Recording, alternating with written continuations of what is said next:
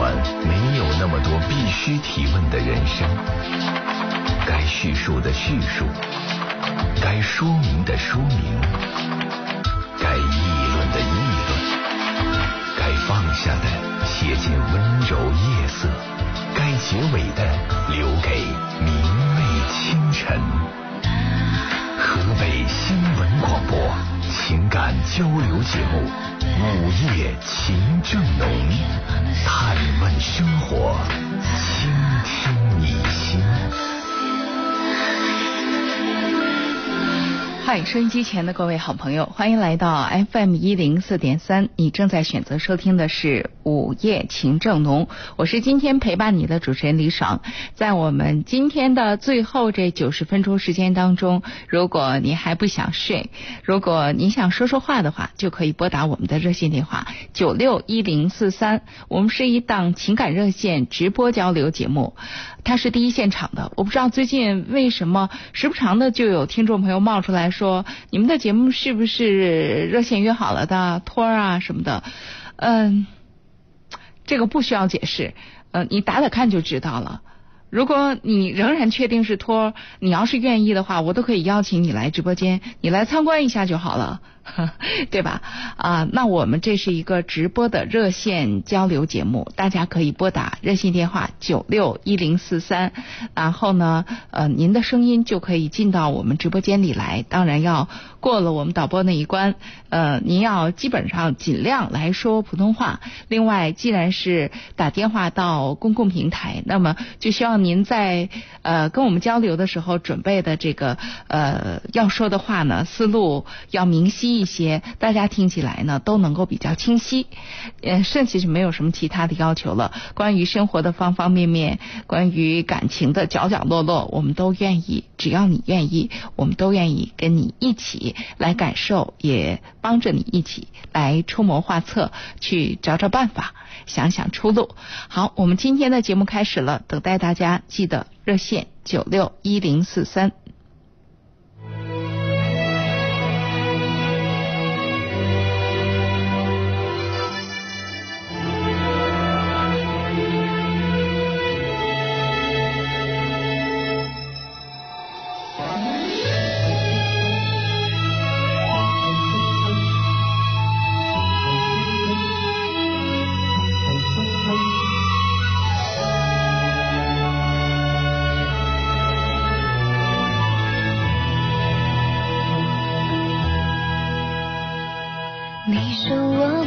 好久不见，该喝杯咖啡坐下聊天。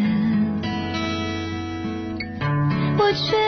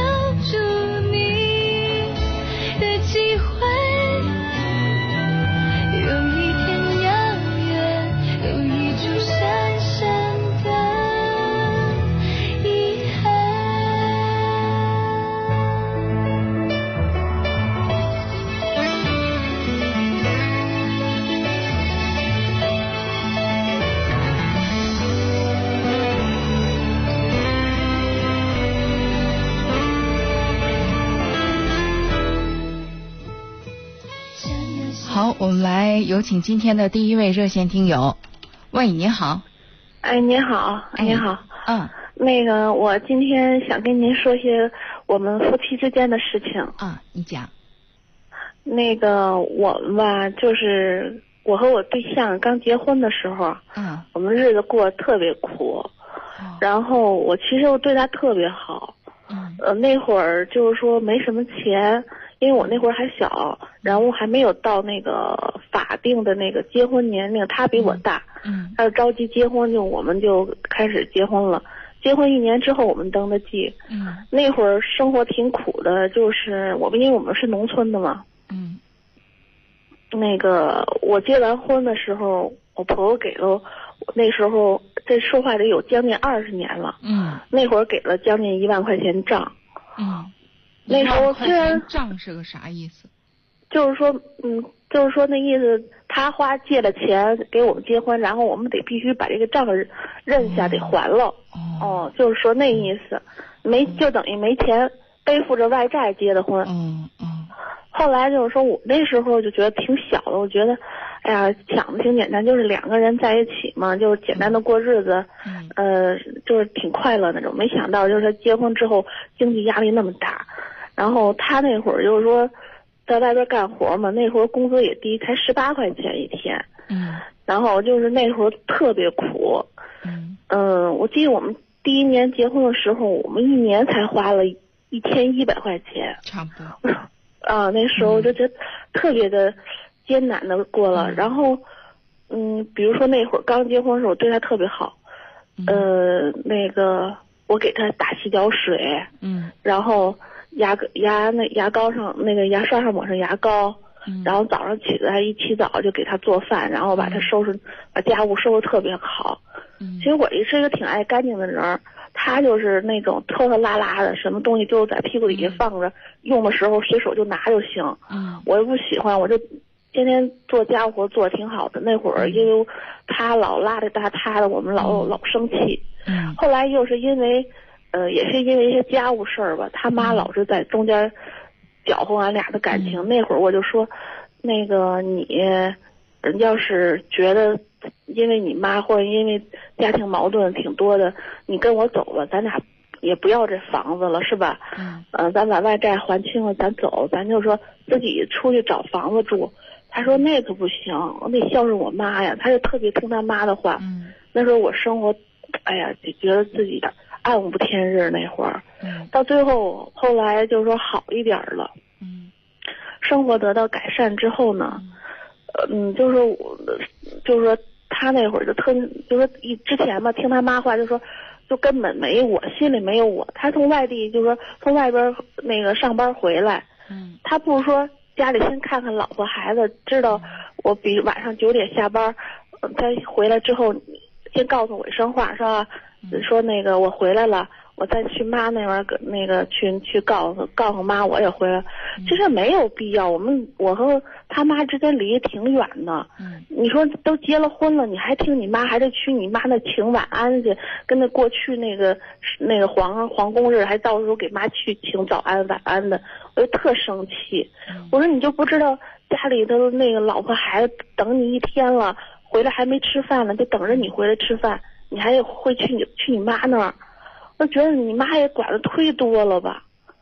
啊然后现在现在的状况是怎样呢？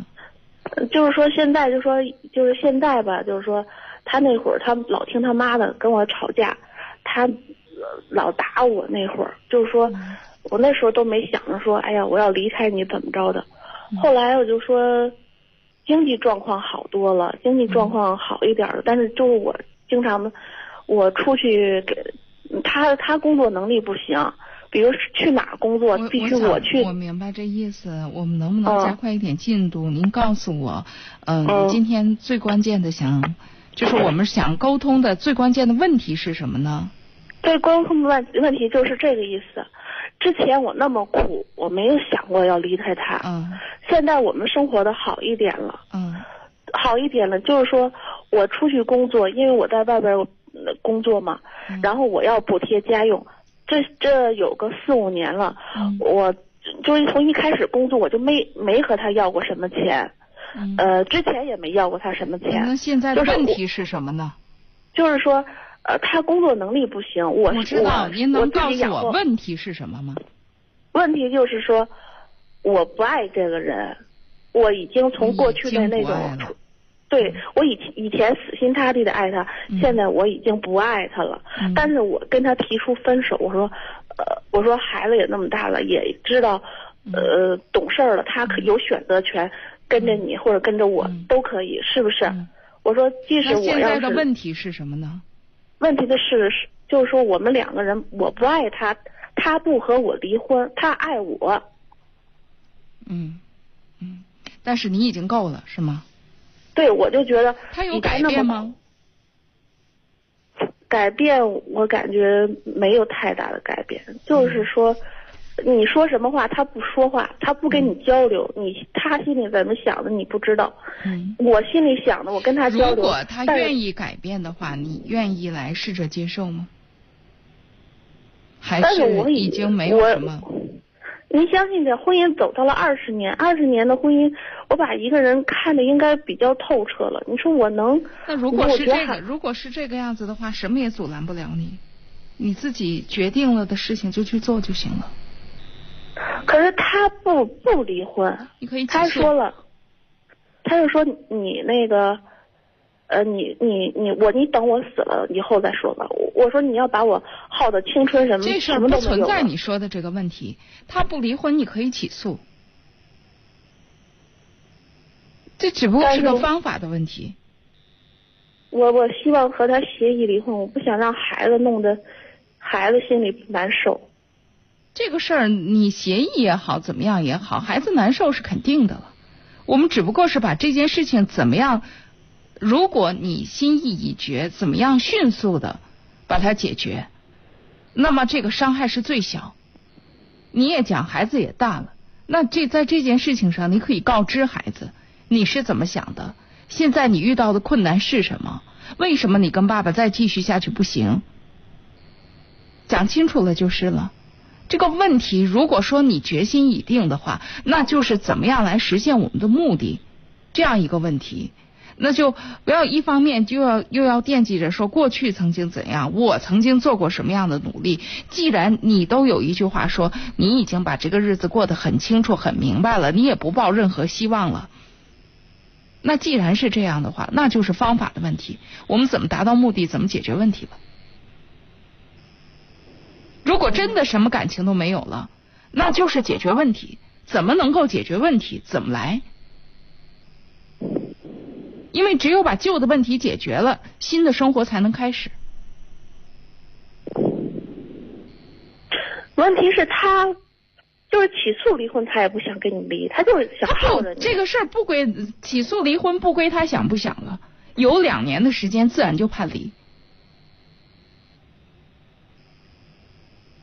你就是说分居两年还是起诉两年？分分居你你。起诉之后，就自然记分居的时间了。哦，所以这是一个具体的方法的问题了。如果如果你去意已决的话，那么就该怎么解决怎么解决。我们只不过在解决的过程当中，尽量的让伤害变小，让伤害变小，也也同样有个不二的问题，就是怎么样把这解决问题的时间缩短。对吧？如果你一方面你又说着解决问题，一方面又拖拖拉拉，这个问题又不解决，然后孩子裹挟在其中，这才是真的伤害。呃，对，我觉得现在就生活就是煎熬。嗯，所以那就既然都已经走到这一步，那就该怎么解决怎么解决吧。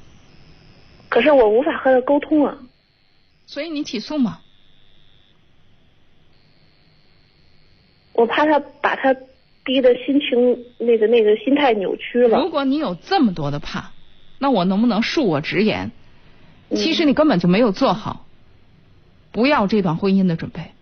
你为这段婚姻找了特别多的理由和借口，对就是这段婚姻不能散，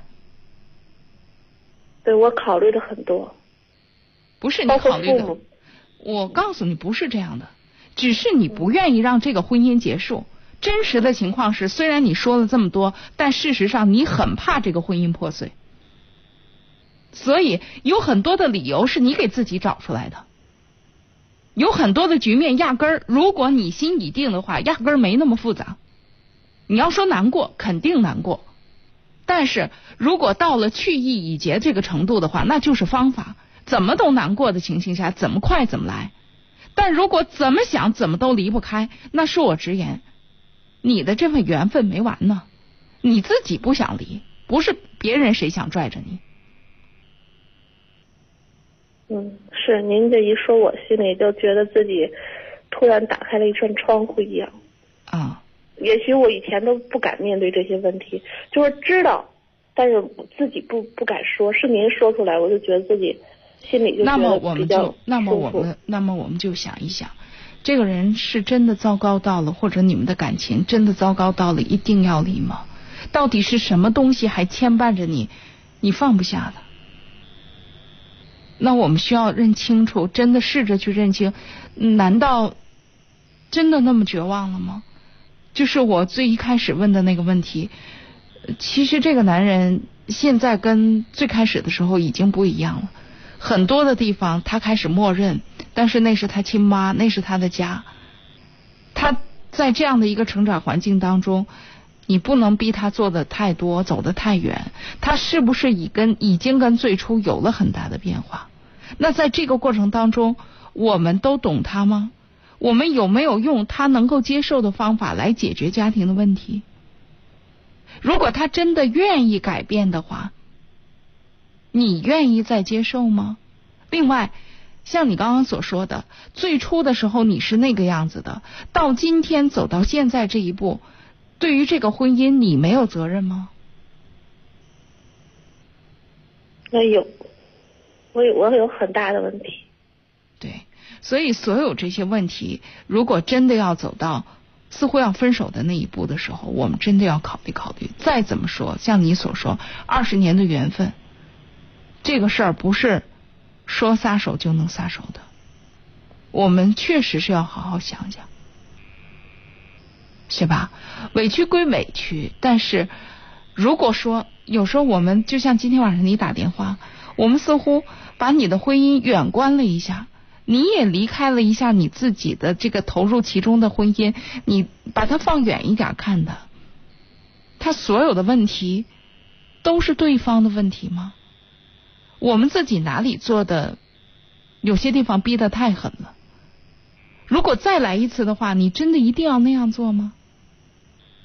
我是只觉得我二十年的光阴，我就是想，比如说人家现在都说讲究那个原始股等待升值，我说我现在没有升值，在贬值。我说我比如说我我现在我说我我我想说我出去最起码我能开辆差不多的车，他没有。哦我说给孩子买楼房到现在也那钱还不够，二十年了，这个一点的一点的进步都没有。我说你最起码你衣食住行你能保证吧？你衣食住行都保证不了，你说我跟你奋斗，我我有多大能力？如果你心里全都是这些怨恨的话，那我必须要讲，你先调整调整你自己。二十年了，二十年他没什么太大的变化，变的是你。你们不是想的是不变吗？大家想的不就是不变吗？他真的没太大变化，他只不过是没跟着你一块儿变化。事实上，你期待的是他变化，而不是不变化。对啊，他对你没什么变化，但是你变化很大，他跟不上你了。你真的可以不要他，但是这里边有一点要特别明确，就是我刚刚不断提出来的，你可以提出离啊，你提出离，其实最终只是有一个问题你需要承担，就是这个婚是你提出来离的，你要为这个婚姻的破裂负责，而且是你要负的是主责，因为你提出来离的。而事实上，你始终想把这个主责推出去，说是他导致了今天这个局面。不，婚姻导致今天这个局面是双方。如果现在是你想离开，那么我们自己负我们自己的责任。你大胆的对自己说，是我不想过了。你不需要把责任都推到对方身上。嗯，嗯我知道了，好吧我知道了，啊谢谢您，行，谢谢您啊，谢谢您再见啊，非常感谢，哎，再见。好嘞，这里是午夜情正浓，我是李爽，欢迎大家继续收听，也欢迎各位继续来拨打我们的热线电话九六一零四三来加入我们的节目。福济堂牌止嗽利效片，止咳、定喘、祛痰。药都制药集团提醒您，现在收听的是河北人民广播电台。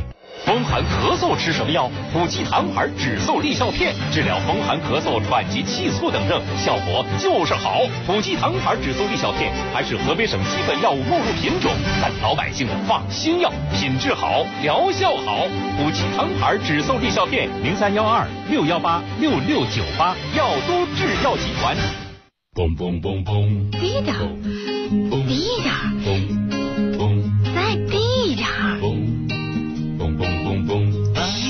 生活，咱得少用电，多锻炼；少抽烟，多省钱。少用点纸，多栽点树，少坐点车，多走点路，少开空调，多开窗户，少坐电梯，多爬楼梯，少点懒惰，少点会议，少点装修，少点垃圾，少点奢侈，少点攀比，少点包装，少点排场，少点浪费，少点排放，少点污染，少点遗憾，少说两句，行动起来。好，欢迎大家继续回到节目当中。你正在选择收听的是 FM 一零四点三河北新闻广播午夜情正浓，我是今天的主持人李爽。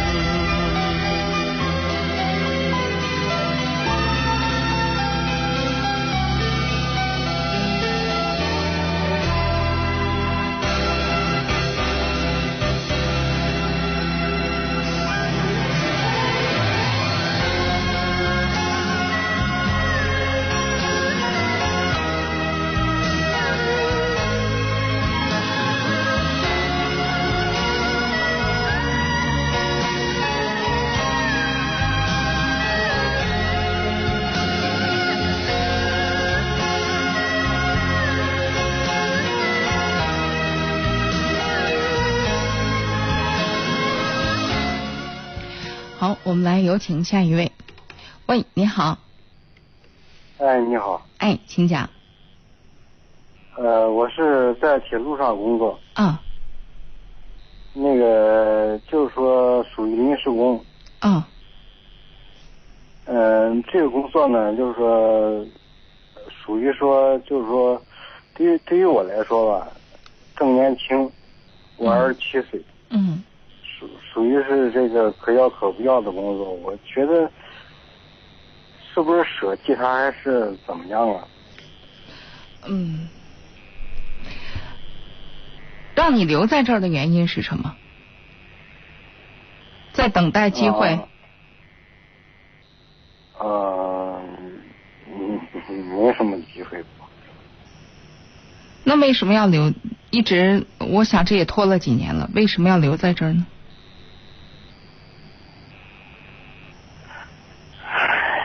因为这个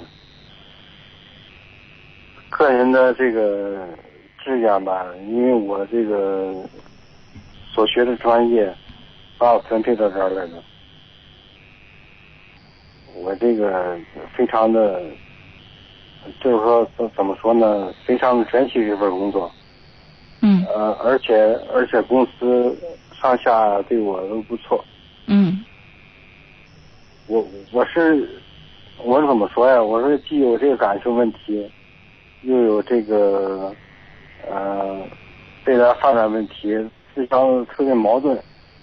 我明白，在这个年龄，嗯，确实是容易，就是现在就自觉很尴尬。如果这个身份能够能够解决了，那可能是一个是另外的一个感觉。现在就即便所有人对你都很好，然后呃也认可你的工作能力，但是这个临时工的身份总是你心里一个巨大的疤。对，就像那鸡肋一样，嗯弃之可惜，食之无味。嗯觉得真的就是说，一般遇到这样的问题，因为其实我们每个人都会有机会遇到这样的问题，只不过在哪个时间段出现，什么性质的问题。呃，换成我会这样想：如果再过二十年，我翻过来想今天，我会怎么想？再过二十年的话，我肯定不会在这个单位待着。对，或者说，就是如果再过二十年，我翻过来想现在的这个状况，这二十年之后的我看今天的我，我会对他说什么？特别可笑。啊，那我会对他说什么？我会支持他做哪个选择？我明白了，所以支持自己离开。嗯，啊，我之所以是这样说，是因为其实没有几个二十年。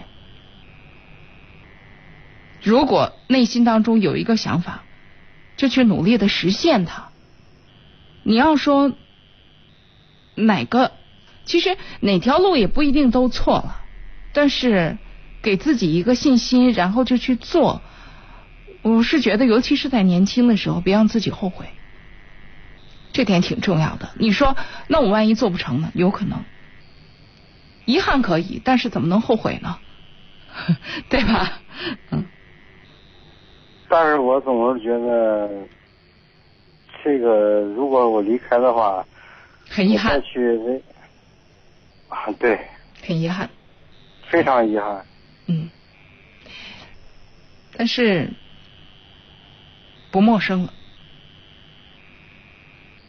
不是不陌生，我觉得这个你热爱他有一点，你热爱他，对，我非常的热爱我这份工作，非常，与其说我热爱这份工作，不如说我在这帮同事，我舍不得离开他们，他们对我太好了，我明白。尤其是我的领导，我的同事，我真的就算是你不在这个战线上，就算是你开始新的人生，这些人也都是你朋友圈当中永远不能抹去的。我说句话，如果那个一个人嗯。在这个一份事业上嗯。从事了十年之久，嗯。他要离开的话，对于他的同事来说，他领导来说，甚至他的下属来说，他肯定会有感情的。肯定是。特别能够理解。我特别的、特别特别的，就是说，我不知道我这个人不是说怕挑战啊，我不是怕，我是舍不得，我真的舍不得。明白。是，实际上这个没有什么养老保险，没有什么公积金啊什么的，供给我这个呃享用。这种事儿就是这样子，一方面现实的问题摆在那儿，另外自己的就是目标，呃也会有调整。另外一方面就是这一个环境，呃你处你处的不错，呃这个环境呢也让你得到了这个环境当中，除了最终你没有得到的那部分，剩下都很好。这说明在这个环境当中你尽力了，你也很成功。所有这儿累计的人人际资源，它永远是你这辈子的资源，一点儿都不会少。而且，若你变换跑道之后能够有新的成就，这些资源只会加分，不会减分。但如果再继续下去，资源还是资源，可是你生活的其他战场可能就会减分了。我想也正是因为考虑到这个，你才会有今天的犹豫要不要走。那么考虑这个问题的时候，其实我们谈到这儿，答案都已经有了，那你就加油吧，好吧？我还有这个一些顾虑，但是啊，那肯定的。做决定这种事儿，放谁身上也是个不容易的事儿。我觉得如果说我要走了的话，嗯，就是说我同事们啊，非常的舍不得我，这是一方面。还有就是我怎么跟领导说呀？该怎么说怎么说呗。正常的人的发展，我是觉得啊，现在有很多的东西，嗯、就如同我刚才跟那位女士所说到的那个样子，就是他离不离婚，最终我们会发现，其实是他自己想不想离。那你能不能走，或者说这份工作有多么好，或者你觉得会给别人带来多多多少为难？我必须要讲句实话，没那么为难。正常的状况下，工作上人的选择，你比方说，我们提前，比如说提前两个月打招呼，有些公司规定提前三个月打招呼，大家会有一个工作的交接。这作为现代社会，我们正常的发展，这都很正常。这个人离开了，或者那个人走了，如果说有这么多你都觉得完全离不开的感觉，恕我直言，你对接下来其实没有特别大的把握。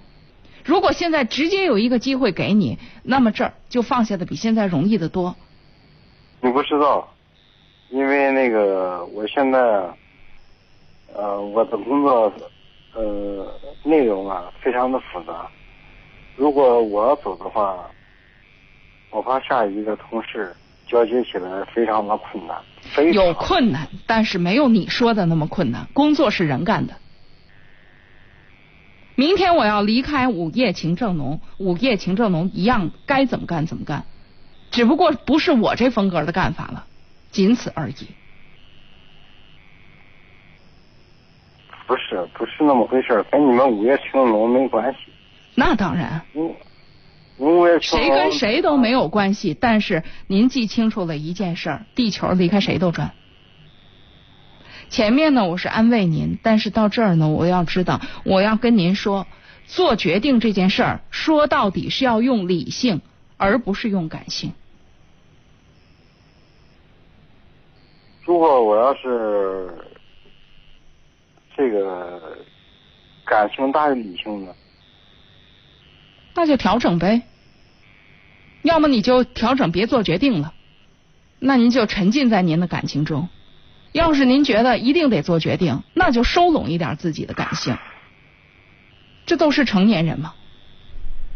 你要表达感情，这个怎么都能接受。但是因此你为自己找找理由，你自己把自己别扭在这儿，那那如果你享受这个过程，那也好。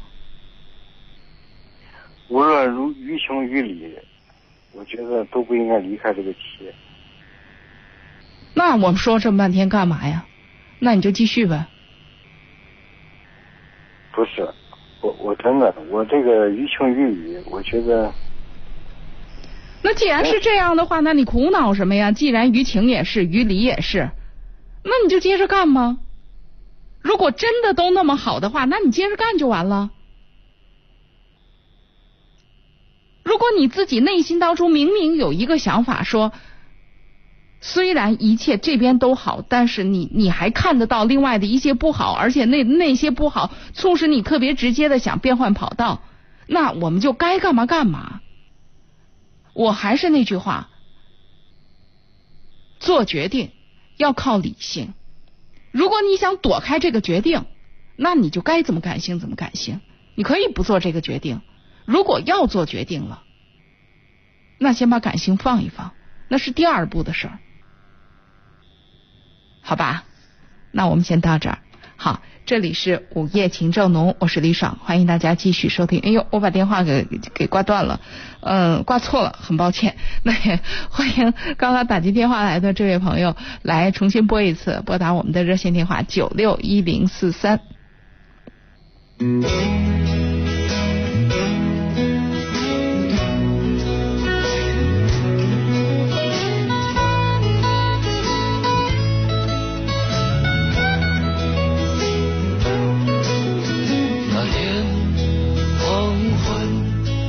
开始飘起了白雪，忧伤开满山岗，等青春散场。午夜的电影写满古老的恋情，在黑暗中为年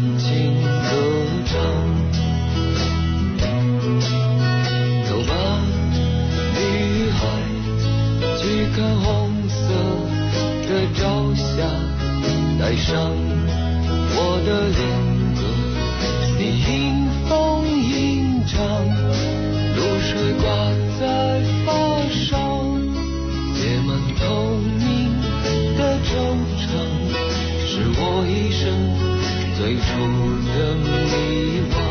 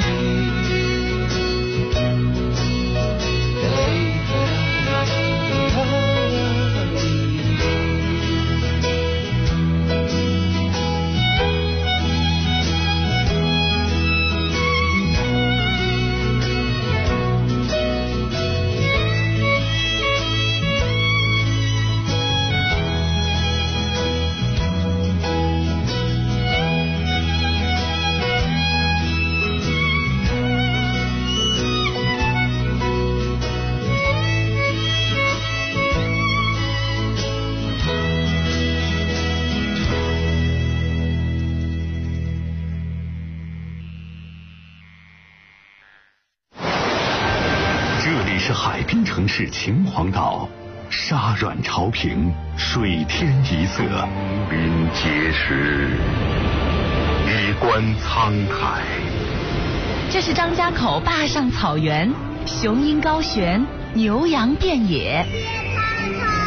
野茫茫，风吹草低。这是华北明珠白洋淀，水鸟和鸣，渔歌唱晚。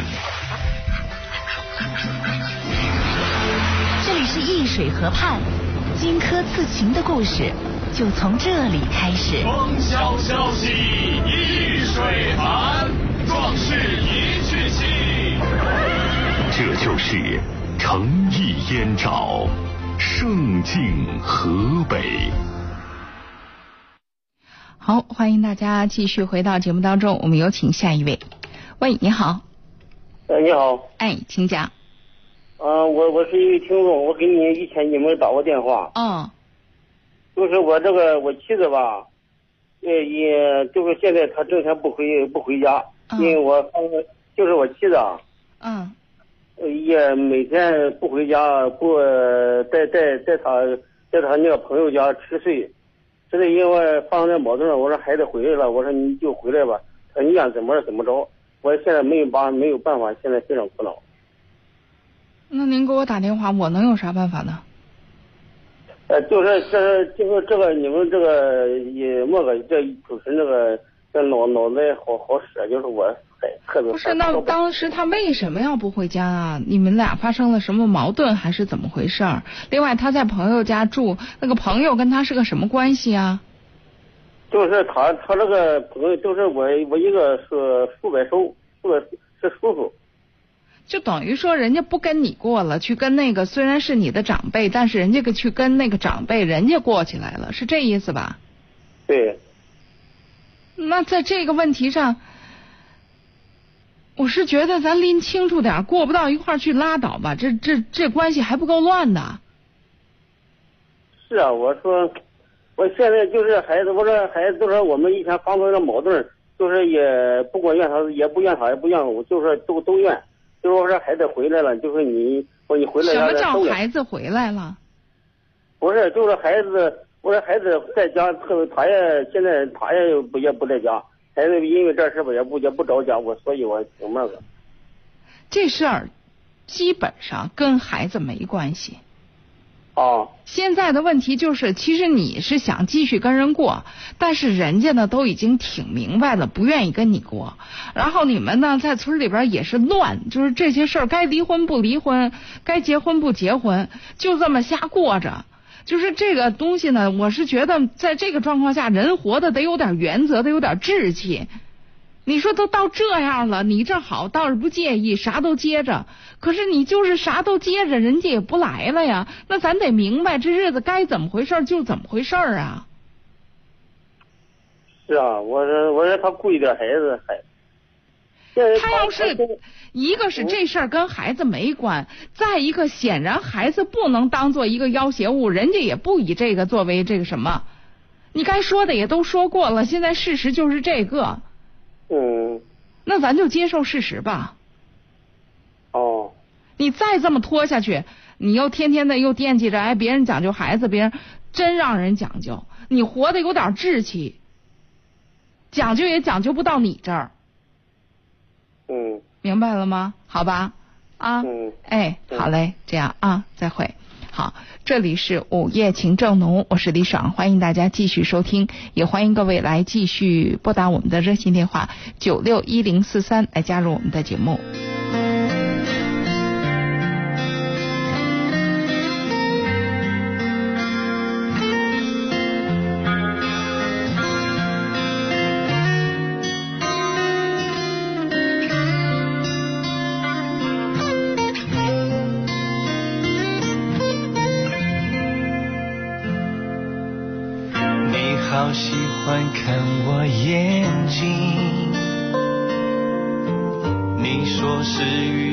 的缩影，只要没有分离，天气晴，能看见星星。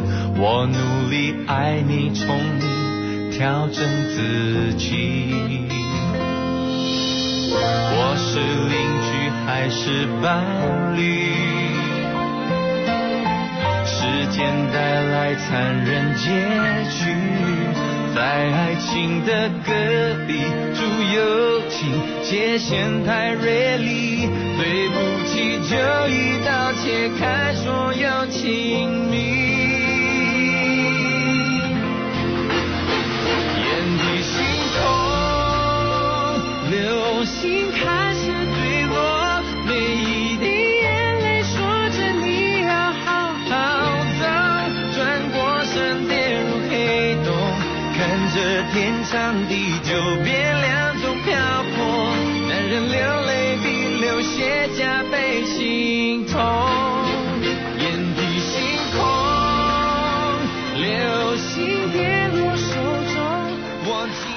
我们来有请下一位。喂，你好，哎，你好，李爽老师。哎，请讲。嗯、我嗯，我那个我那个孩子啊，嗯，他掉到他掉到河里，那那个，呃，对掉到掉到水里去了，那那个淹死了。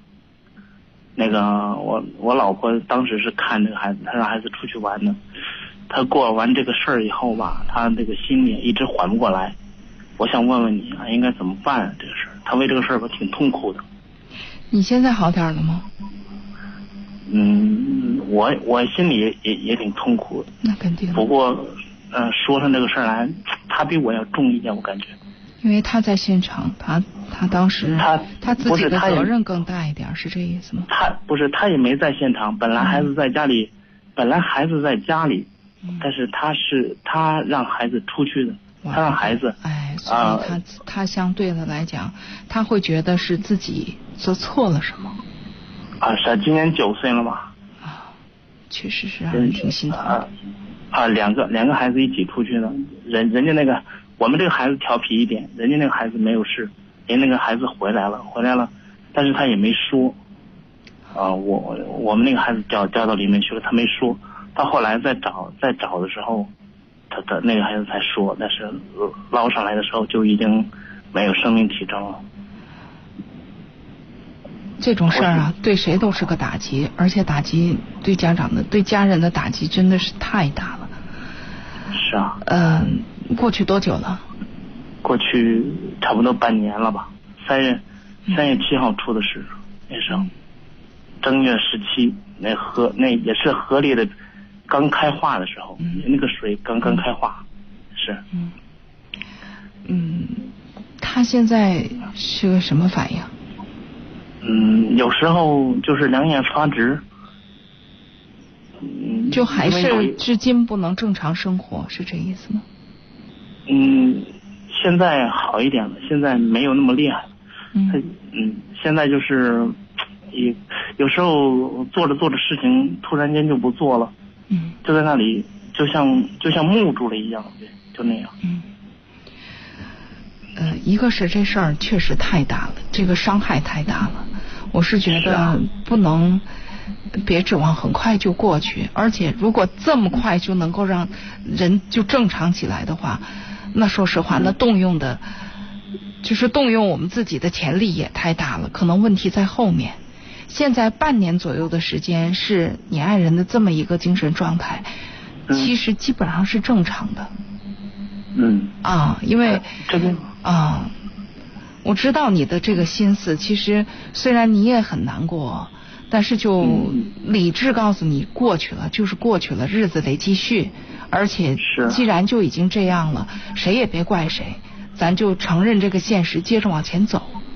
从你这啊心里是这样子的，我觉得对。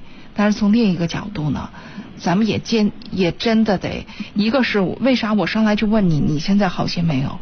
因为这种事情，如果你特别理智，那只能说你不是说你没有情感，只能说你调动了特别多的其他的东西，压抑了自己内心当中，你不愿意让这种情绪不不受控制的爆发。嗯嗯，是这样，我、嗯。我也我也挺痛苦的，我也挺痛苦，只不过、啊只不过就是想起来的时候就往别的地方去想想，就先不再想那个事情。所以从这个角度，从这个角度讲呢，我是觉得，因为你爱人可能他直接的反应就是他的这个样子，也提醒着你，就是让你重新又拉回到这个痛苦当中来。就是如果他不说，你不说，似乎这事儿就过去了。嗯，我要这样讲，我觉得那样未必是好事儿。就是这件事情呢，这个事儿吧，啊，这个事儿在我们之间好像不能提，不能提，都都都都不去说，都不去说，嗯，好像就是就是连孩子的名字现在我们都不提了，都不提，啊，都不说，就是这样。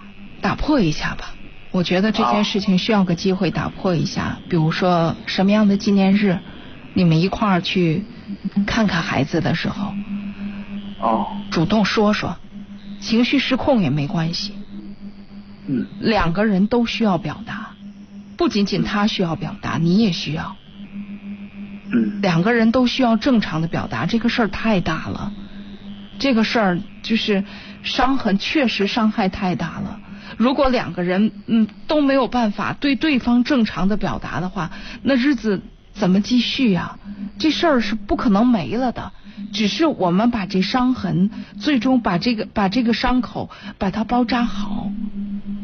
嗯。啊，现在现在他始终都是在一个自然的这个自愈的这个过程当中，我们需要一点手段，需要一点手段。这个手段就好像是他会痛，因为就好像是清创的这个过程，但是。从长远来讲，他对你们的感情、对你们的家庭、对你们彼此会有好处。找一个机会。比如说孩子的一个什么样的纪念日，你们一起去看望孩子的时候，你不用直接跟他谈，你就表达你自己的感觉，你就告诉，你就跟孩子说话，嗯，你就跟孩子说话，他的情绪流露，你自然流露，你也让他自然流露，你们的情绪自然流露，这个情绪能够流动起来的时候，你们俩交流，再交流，你这个时候再跟他讲说，嗯，事情过去了。咱们的日子得继续呀、嗯啊，大家都能够没有障碍的，就是他不用躲着你，你也不用躲着他的时候，这件事儿可以谈的时候，我想会好一点儿。嗯啊啊啊！我就是一个是我听你讲他，说实话他可能更痛苦一些，但是呢，我也觉得就是他是一个正常的反应，而且他也很努力了。另外，我真的提醒你，或者说，我是希望你也正常的表达自己的情绪，因为我确信这件事情在你心中也是个很大的伤痕，因为这个它不像别的事情。啊。啊是嗯嗯。本身对对我们俩打击都挺大。的，这个是。对。过去过去这么长时间了，一直都是嗯。忘不掉嘛，但是忘不掉，但是也不能说，就是这样。嗯。嗯，第一步就是先试着可以说，不必时时说，但是可以说，嗯，好吧？啊。哎。啊。嗯行。啊，好，哎行。哎再见啊。哎再见嗯，哎。好，这里是午夜情正浓，我是李爽，欢迎大家继续收听啊。来，我们有请下一位。喂，你好，喂，你好，李爽吗？哎，呃，我有我我有一个事儿吧，就是嗯家庭问题，给你说说念叨念叨，你能给我出点主意，我怎么解决一下？就这么个问题啊。啊。我现在岁数我们都六十了啊，这他说是年轻时候我我我娶媳妇儿结婚结婚呢，就是我我母亲吧，就是对我媳妇儿特别不好，就是娶进门来之后就就不好对她。嗯嗯，孩子也不给我，也不给不不给我们看，从来不管孩子。嗯，不管孩子，我呢，大孩子老大后来闹病，闹病我我媳妇儿自己弄着她，我上班，弄着她，我媳妇儿也得工作去是吧？就这么紧紧张张弄着这孩子长大，身体不好，后来由于得了病了是吧？也就十几岁儿也就没了，找他了。完了之后，这老二，这个老二吧，也这俩孩子都小的。老二呢，我母亲也不管，不管。当时我是我也没办法，不管我自己弄吧，我又上班，我爱人也上班，上班他这那个，我先打断您一下，师傅，您这个电话是咋回事？为啥一说话，这这还带鼓点儿的？是啊，电话啊，我这样倒没听出来。啊，现在好了，现在好了啊现在好了。啊，对，嗯，嗯，就说是这个事儿吧。嗯。呃，当时现在我老人也没了，就当初我爱人呢，就因为这个弄着孩子吧，又上班干嘛的，呃，把心脏一个累出来毛病了，现在是已经得的冠心病，冠心病不断吧。而且后来因为就是为了白天看孩子吧，主动跟单位要求上夜班。哦。长期上夜班呢，哎，因为一长这一长期上夜班，又得的是糖尿病、冠心病，这这这些个病这都来了，都缠在身上了。嗯，呃，我母亲对他是确实有点刻薄的太厉害了，就是不但不管吧，而且还。那你那您您是想今天想说点啥？我说的意思，我我我这个我这个现在虽然岁数大了，我也能成老调对您您调整个事儿了。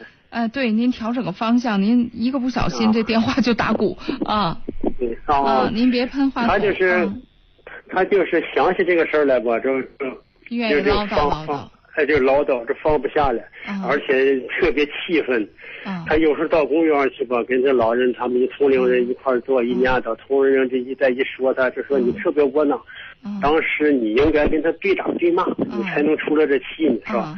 嗯，哈么着，呃，他说我当时没那样，因为我家庭都是知识家庭，就不不能这么做。现在我想起来呀，我特是生气，想起来这生气。尤其是自个儿落了一身病，都是由于这个老人给折磨的，是不是？嗯，所以说现在想起来自己有时候老不愿意上人球台，老想着自己找到到一个角落。嗯，有时候晚上。我明白您这意思了。呃，一个是这个老太太身体状况现在也确实特别不好，是吧？哦。啊，对。他这个不论是冠心病还是这个其，一个是人有病情绪就容易不好。对吧？再说又这么多年累积了这么多的问题，嗯，咱家里经济条件怎么样？经济条件这一般，我们都是工人阶层嘛，都退了休。那我是觉得是这个样子啊，咱自己也觉得老伴儿这一辈子真是挺不容易的，老了老了，咱多照顾照，多照应照应他。他要不愿意往人群当中去，就别去。但是你陪着他出去。走走啊，远处不行，近处咱身边的小花园啊什么的，人在外面活动活动就会好点儿啊。你跟他陪着他说说话呀，聊聊天啊啊就好点儿。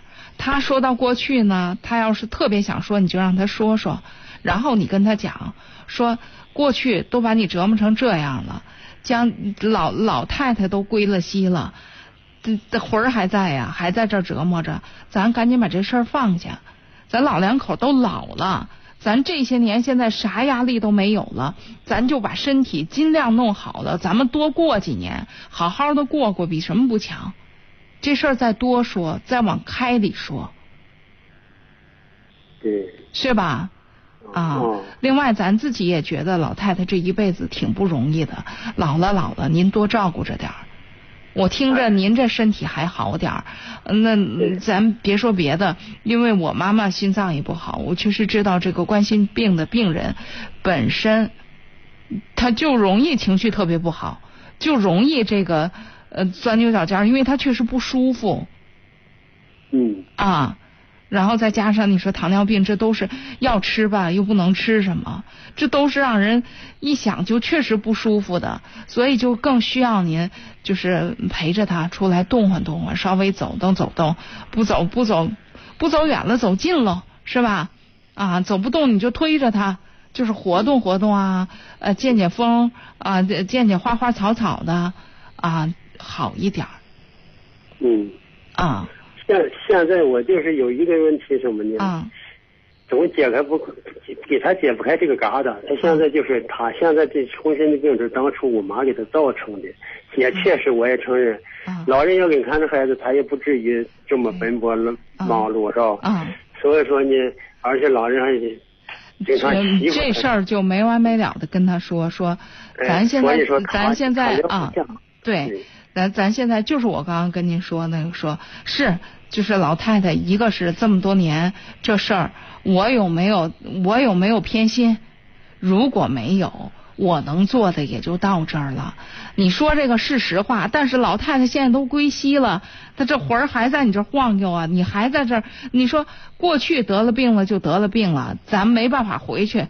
就现在这样，她你还让这事儿都折磨着你啊？还这这再严重，这咱只能立足于现在。现在是得了病了。再说了，他就没经历这些事情的人，不也有好多你的同龄人也得病了吗？到这年龄了，嗯到这年龄了，这病找人的事儿，嗯是吧？那那那人还有很年轻的呢，我的大学同学都有不在的了。嗯就是生病这个事儿跟这事儿确实有关系。你说这么多年心情不舒畅，咱家里边又出这个事儿，孩子你说孩子没保住，所有这些事儿，那说实话，那真都是生活当中的大事儿，哪件事儿都足可以把一个人给摧毁了，对吧？啊，所以说咱们嗯我我经常会想，你说一个人就是。顺顺当当的从从小到老，我都觉得都其实都是特别幸运、特别幸运的人了。你先别说病不病的这些，就顺顺当当的从你像像你们老两口，这家中年的时候丧子，那是什么心情啊？嗯就这一件事儿都能让人承受不了，再别说家里边那么多乱七八糟的事儿，所以我是觉得嗯体谅。多宽多宽慰他，另外呢，就还是那句话，多带他四处的溜达溜达。这人呐，走的多一点，看的多一点，心思就大一点。不然天天的就老在屋里就琢磨这点事儿啊，反正自己也不舒服啊。你 就稍微有些时候就是自己想的呀，我自己不能去，不一定。我我的感觉就是，包括我陪我自己的父母，他们身体其实也不太好了。但是我我跟我妹妹，我们俩的态度非常一致，就是我们走在路上，什么时候出问题，我们什么时候解决问题。但是动换着都花的钱，跟躺在病床上花的钱要是一样多的话，不如动换着，嗯，对吧？所以呢，就是多动换着点儿。嗯，现这在还有一个问题就是，嗯嗯，老人没了吧？嗯我这姐，我姐姐呢，你说我想着跟她走动走动，是吧？嗯，嗯，她呢特别恨他们，当初那就您那就您自己走动，别别别让老太太跟着走动。您要愿意走动，您自己走动。不是我有，不是我愿意走动，是我姐姐跟她提出来的，跟我跟我老伴儿提出来的。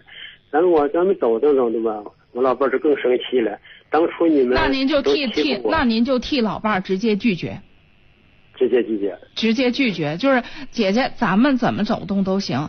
老太太岁数这么大了，我不希望她再受刺激。她这您这心意我领了，但是我们家的现实情况，您也多体谅。对。是吧？这事儿就是这心意，咱们是姐姐，人家其实跟跟你姐姐并不发生直接的关系，是吧？这姐姐这心意，人老了老了，确实是都希望把这事情做得圆满喽，对吧？姐姐没啥错，人家就希望把这要就算是年轻时候有什么不太对的地方，人希望走动起来，都都老了，但是这事儿呢要看现实的状况。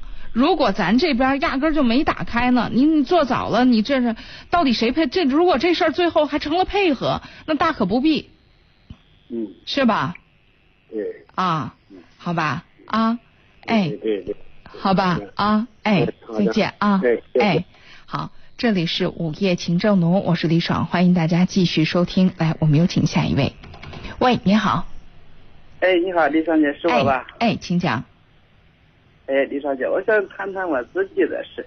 啊，您说，嗯，咱李爽姐，我三十多的人了吧，总感觉自己做什么事情吧没有定力，有的时候吧就是感觉定力挺大的吧，做起这个事情来，到这个实际这个困难中呗，就把这个定力慢慢的就给减弱了就。嗯。就是做的事情什么都做不太好吧，好像是这个。嗯。想什么办法让自己的这个定力能提升，把这个事情就那那那得看，就说你想做成啥事情啊？就说是不管做什么事情，就跟自己这这多喜欢的事儿，就是当时都想做，特想去做成了的。其实做出来以后吧，实际困难中，遇到这困难，就把这事一点一点一点就给磨磨灭掉了，这点定力。嗯。那现在正常能生活吗？正常能生活，我挺正常的。啊，就是我我我一般这样考虑问题哈，我我是觉得呢，我们别把自己要求的太高，就是嗯，这我不知道是因为年龄使然还是怎么样，我是觉得我们第一件事情先接受自己，定力不足的人一般来讲心理比较健康。嗯，不是，我之所以这样讲，就是因为我们常常会讲一，比如说一个人意志力多么丰富，或者怎么怎么着，我告诉你，弄好了行，弄不好容易出问题。所以你说，你说你你没有定力或者怎么样，或者我们经常讲拖延症或者怎么怎么样，有拖延症就不就没有抑郁症。嗯，所以这是一个硬币的两面。就是，所以我我常常会觉得，如果生活基本上能够正常，我们正常的工作呀、生活、学习都可以按部就班的走。有些时候就是似乎我们因为没有一些优秀的、突出的品质，让我们自己总是不能达到一个突出的状态的话，那我们要试着调整自己。我们是普通人，过普通的日子也不错。应该有的时候吧，还还要这样，就说是把这种事情，就是刚开始做的时候吧。自己特想就是把它做成了，实际中遇到了困难了吧，慢慢退缩了，退缩了以后。您说这是大部分人的状况吧？不是，就是我按我自己说。我就是说您，我觉得您说的跟说的我似的，我觉得我也这样。我觉得大部分人都这样吧。有的时候自己觉得自己做了决定吧，就说不干了。啊。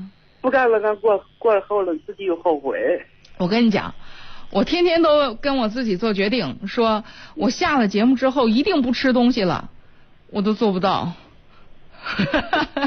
我就觉得这是这是正常人的正常状况吧，就对于大多数的普通人就这样吧。我是觉得我们我们能不能按一个普通人来要求自己，别要求那么卓越呢？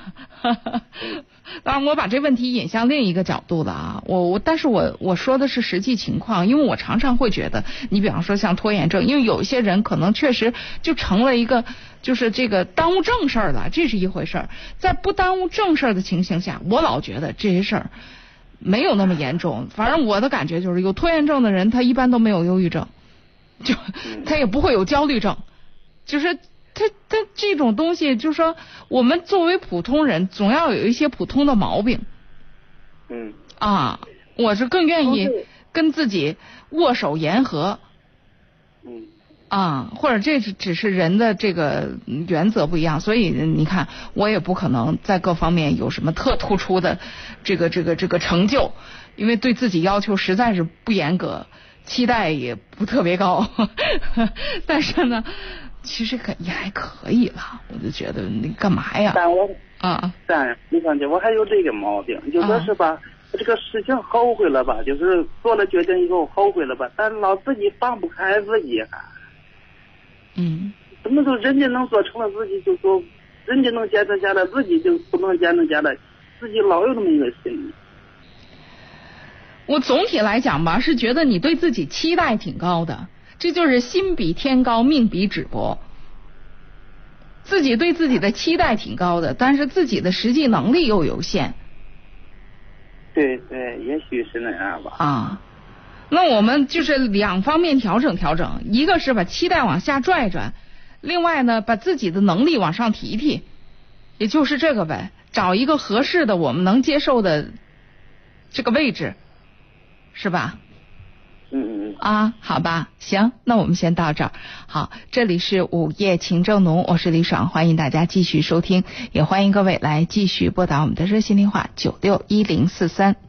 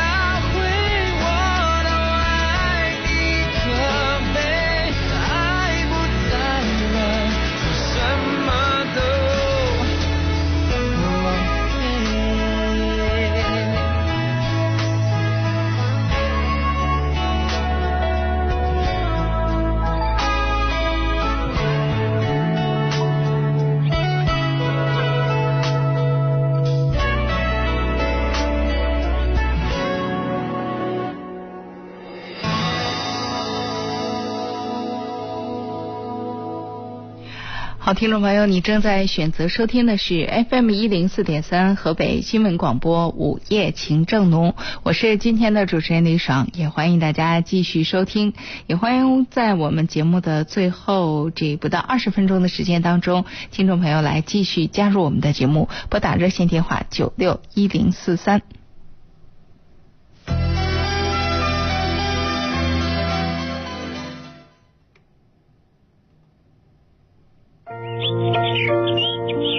有时候，安全离我们很近，它在我们身边，又或是在我们心里。每个人都从身边做起，就能汇聚成安全发展、社会文明的每一天。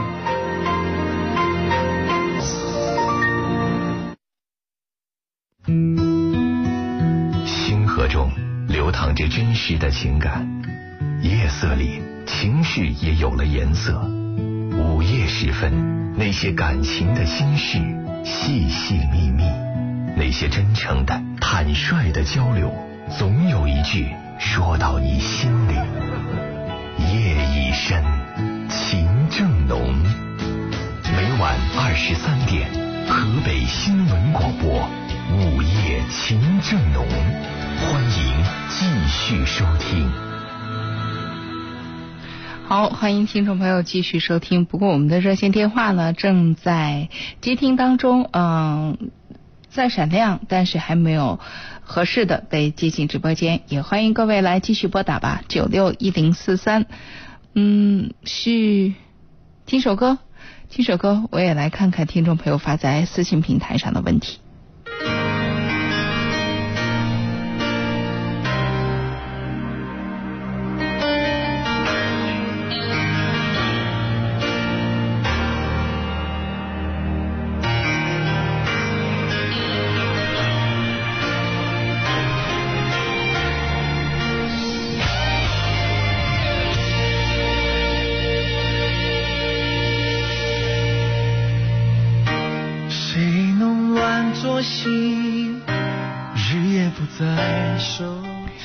我们来直接接听这一位听众朋友的热线。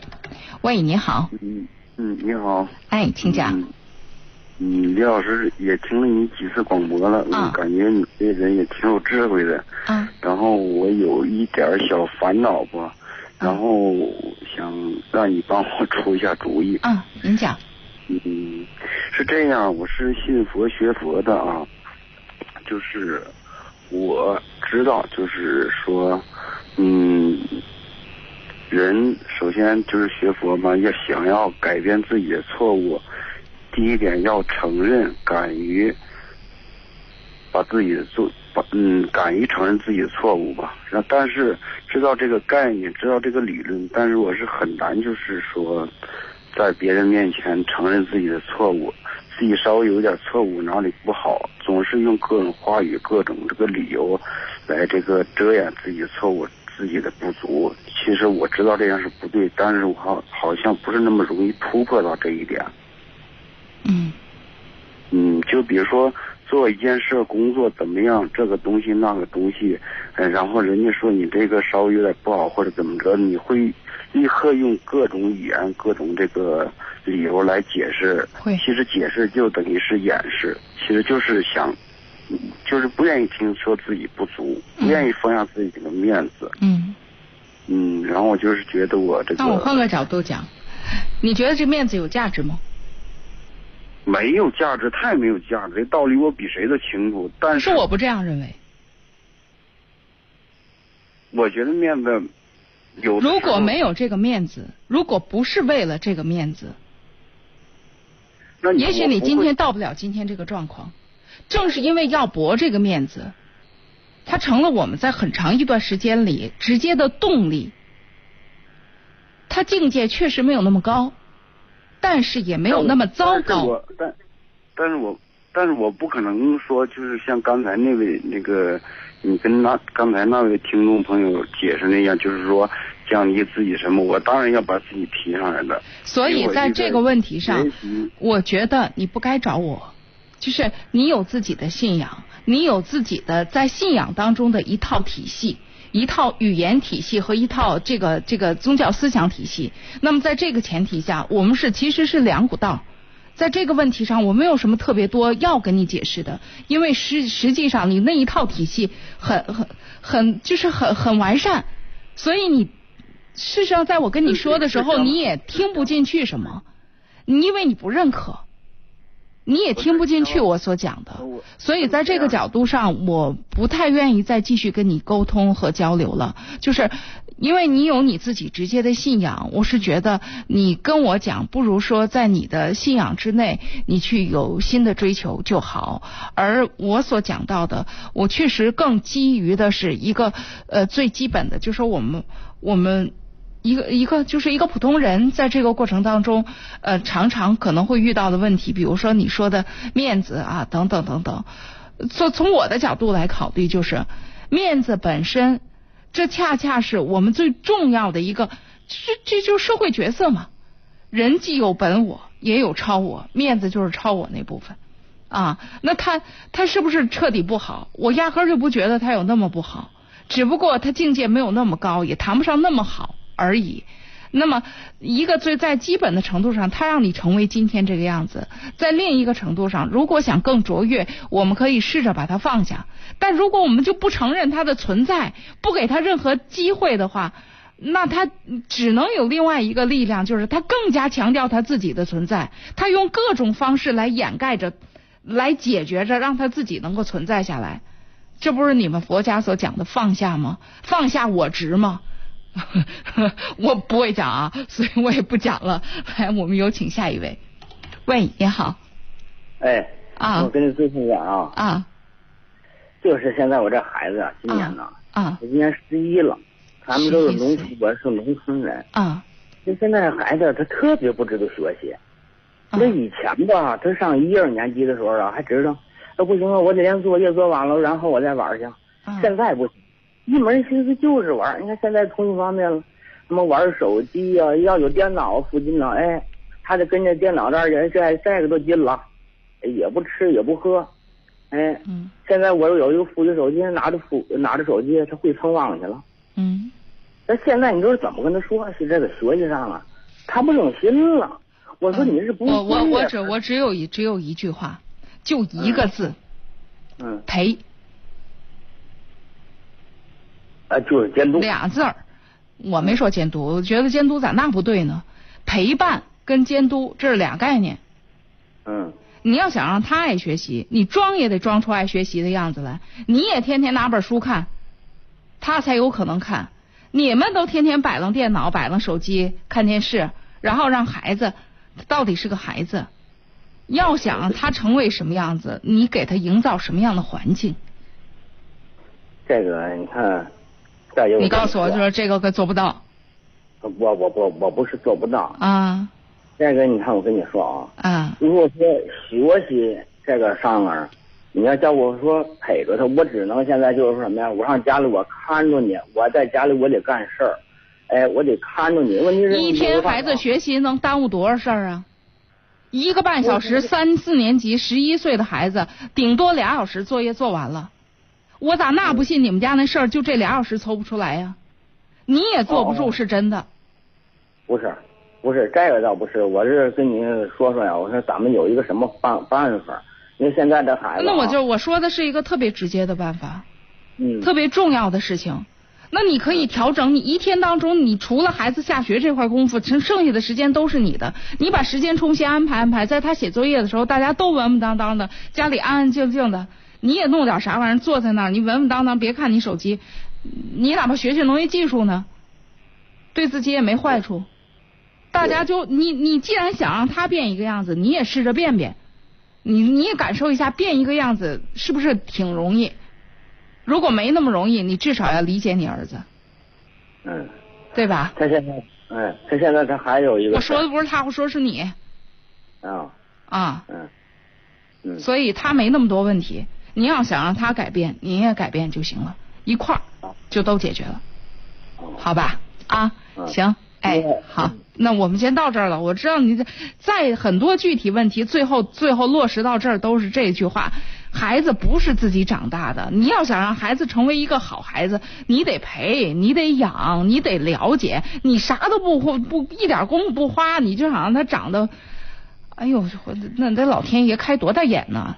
派这么一天使，天天在你身边扑腾翅膀，基本上不会的。咱们得花时间花精力，好吧？来，我们有请下一位。